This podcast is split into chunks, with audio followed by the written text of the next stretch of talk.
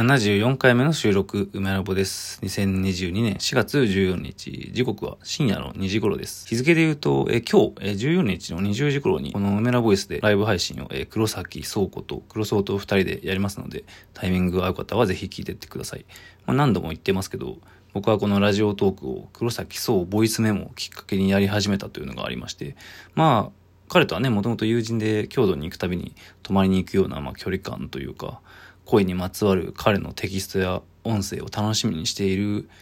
のと、まあでもあんまりそれがプレッシャーにね、こうなるのもあれなのかなといろいろ思いつつもね、まあというのも、彼のラジオトークのボイスメモがね、その2度目ぐらいの更新お休み期間に今入ってまして、まあそこら辺のことも聞いていいのかどうなのかとかね、基本的にはまあ緩く雑談っぽい感じでまたやっていこうと思います。いつもの、まあその通話をね、なぜか配信で流しちゃうぐらいのあれです。はい。えで、今日はですね、えー、ジュアン・ミロというスペインの画家の展示を、えー、渋谷文化村ミュージアムで見てきたので、まあ、それを話そうかなと。まあ、ミロ好きな人多いと思いますが、まあ、僕も非常に好きで、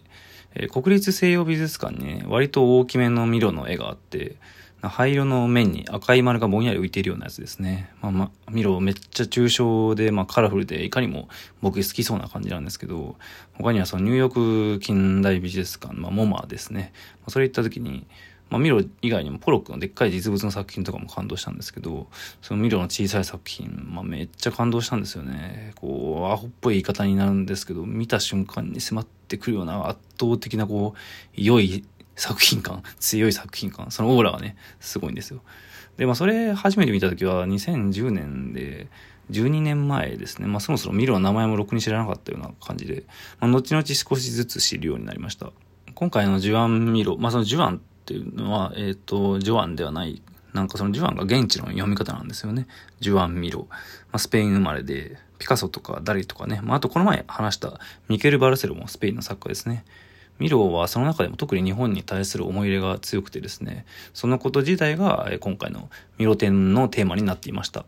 日本を夢見てというタイトルがね、ついてるぐらいですからね。ところで、このミロ展ですね、その企画者の一人の方である添田和穂さんが、確か2007年ぐらいから和穂という ID でツイッターをやってる方で、日本語版ツイッターのサービスが始まる1年前ぐらいからもうやってるんですよね。で僕が2008年にツイッターを始めてたので、まあ、その勝手に親近感と先輩感を感じてるんですけど、その今回のミロ展ではですね、その和穂さんはまさに八面六臂の活躍をしていて、図録の文章はもちろん、そのミロ展の関連のトークイベントとかインタビューにも引っ張りだこで、その図録の以外の、なんかこれもっと知りたいミロ、えー、生涯と作品という、まあ、比較的わかりやすいその作家の解説本も担当していたりしてて、まあそれも買ったんですが、まあ、とにかくすごいんですよね。美術手帳のその、カスコさんのミロ展担当クリエイターとしてのインタビューもすごい良くて、まあ、その今回のミロの企画展でどこに焦点が当てられるかが非常に明快に語られています。まあ、とにかく今回見た、えー、そのミロ展の作品について話していこうかなと思います。ミロの作品は、まあ、論点がね、いろいろあるんですけど、今回の展示は、その作品以外の実物、ミロが収集していた、まあ、日本のあらゆるもの、こけしとか、たわしとか、まあ、その民芸品のようなものたちが作品とともに展示されていて、それがとても良かったんですよね。前回の収録でも話したんですけど、まあその収集癖のある作家っていうのは、まあ今も昔もとにかく多くてですね、で僕自身も全くそうで、まあまあそういう癖があると。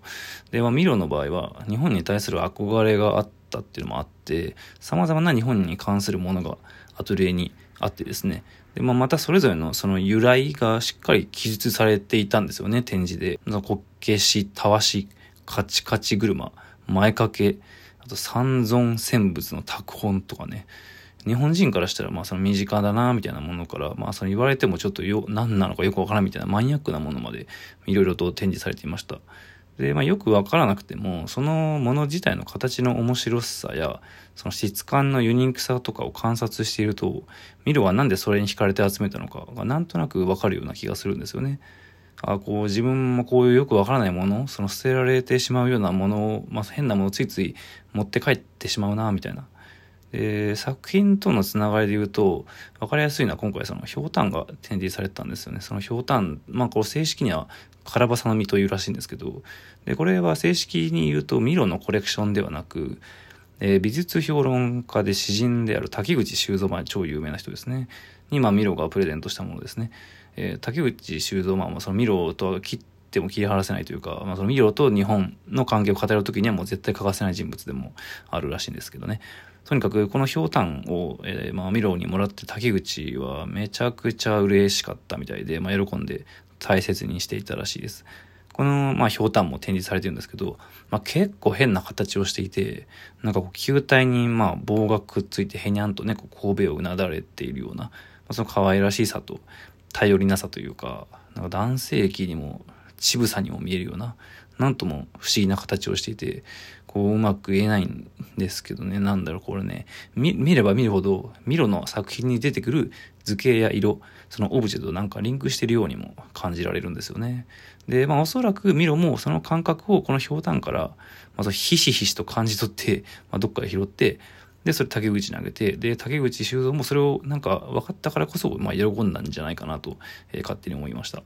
まあ、そのひょうたんと作品と作家をこうつなぐような想像がね、スムーズに発見できるんですよね。まあそのミロはその日本の文化について知識がすごいあったとかではなく、その関連する実物の物体の質感や形からまあインスピレーションを受けていたと、まあその読めるのがまあ面白いなと、うん。今回のミロ展っていうのはまさにそこに焦点が当てられていて、なんかそういう意味でキュレーションが良かったなと思ったんですよね。その、まあ、物を作家が収集することの理由じゃないですけど、その物体を、まあその詳細にちゃんと記述しつつですね、そのこけしとかたわしとかね、そういう作品とまあ一緒に展示するっていう、なんかそのこと自体が、まあ、他に展示されている作品自体の色味や形とか質感とまあ繋がっているんだと。で、まあそのように考えることが可能な、まあそういったキュレーションになんか非常に刺激をもらったというか、うん。まあもちろんあの今回のミロ展はそれ以外にもたくさん見どころがあって、まああの例えばそのミロが体験したたくさんの戦争、まあそのうちの一つのスペイン内戦では、まあ、そのピカソがね、あの、有名な、超有名なゲルニカ、ゲルニカっていう作品を作って、で、まあ、しかもそれは共和国政府からの依頼でね、うん。まあ、書かれてすぐに大評判になったというよりかは、まあ、もうちょっと複雑な経緯を持った対策らしいんですけどね。まあ、とにかく、ミロは、なんかそのゲルニカに対しても、なんかいろいろ言ってたらしくて、その自分の作品は政府には扱いきれなかったんだろうな、的な、うん。まあ、ミロ展の中でも、なんかそこら辺が、あの、記述されてるんですよね。ミロが、まあ、その書いた作品の中にも戦争に関連するような、まあ、そうと読み取れるような絵画がやっぱりあって、まあ、なんかそれがやはり今のね、情勢だからこそ結構考えさせられるというか、響くものがね、あるっつうかね、うん、そのジュアン・ミロっていうのがその発音一つとっても、彼の出身のカタルーナ地方のその言語が、まあ、その一時期はね、公的には禁止されていたっていうのがあったりとか、そのミロについて語るときは、まあその当時の戦争のことも必然的に考えるべき事項になっていて、まあ分けがたく結びついているわけですよね。起こっていたことと書かれていることと、まあ言葉とか、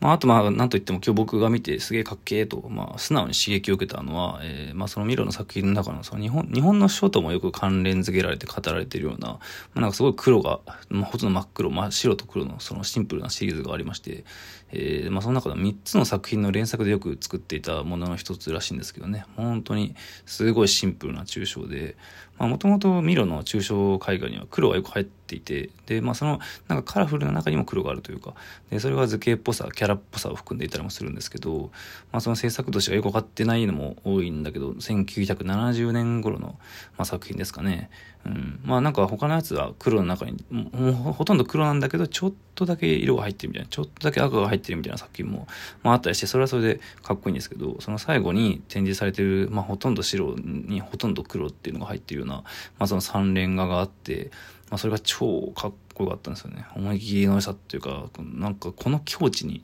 至るのがやばいというか、うん、まあその、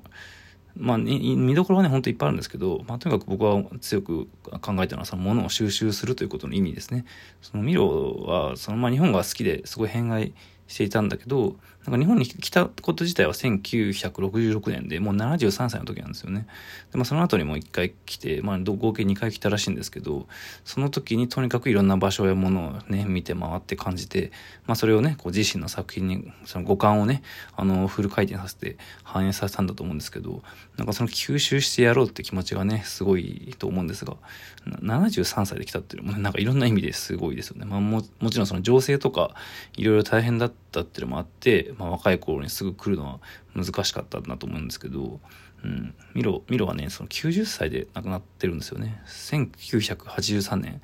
なので、まあ僕が生まれる2年前ぐらいなんですよね。そう考えると、まあ割と最近のアーティストのようにも感じるというか、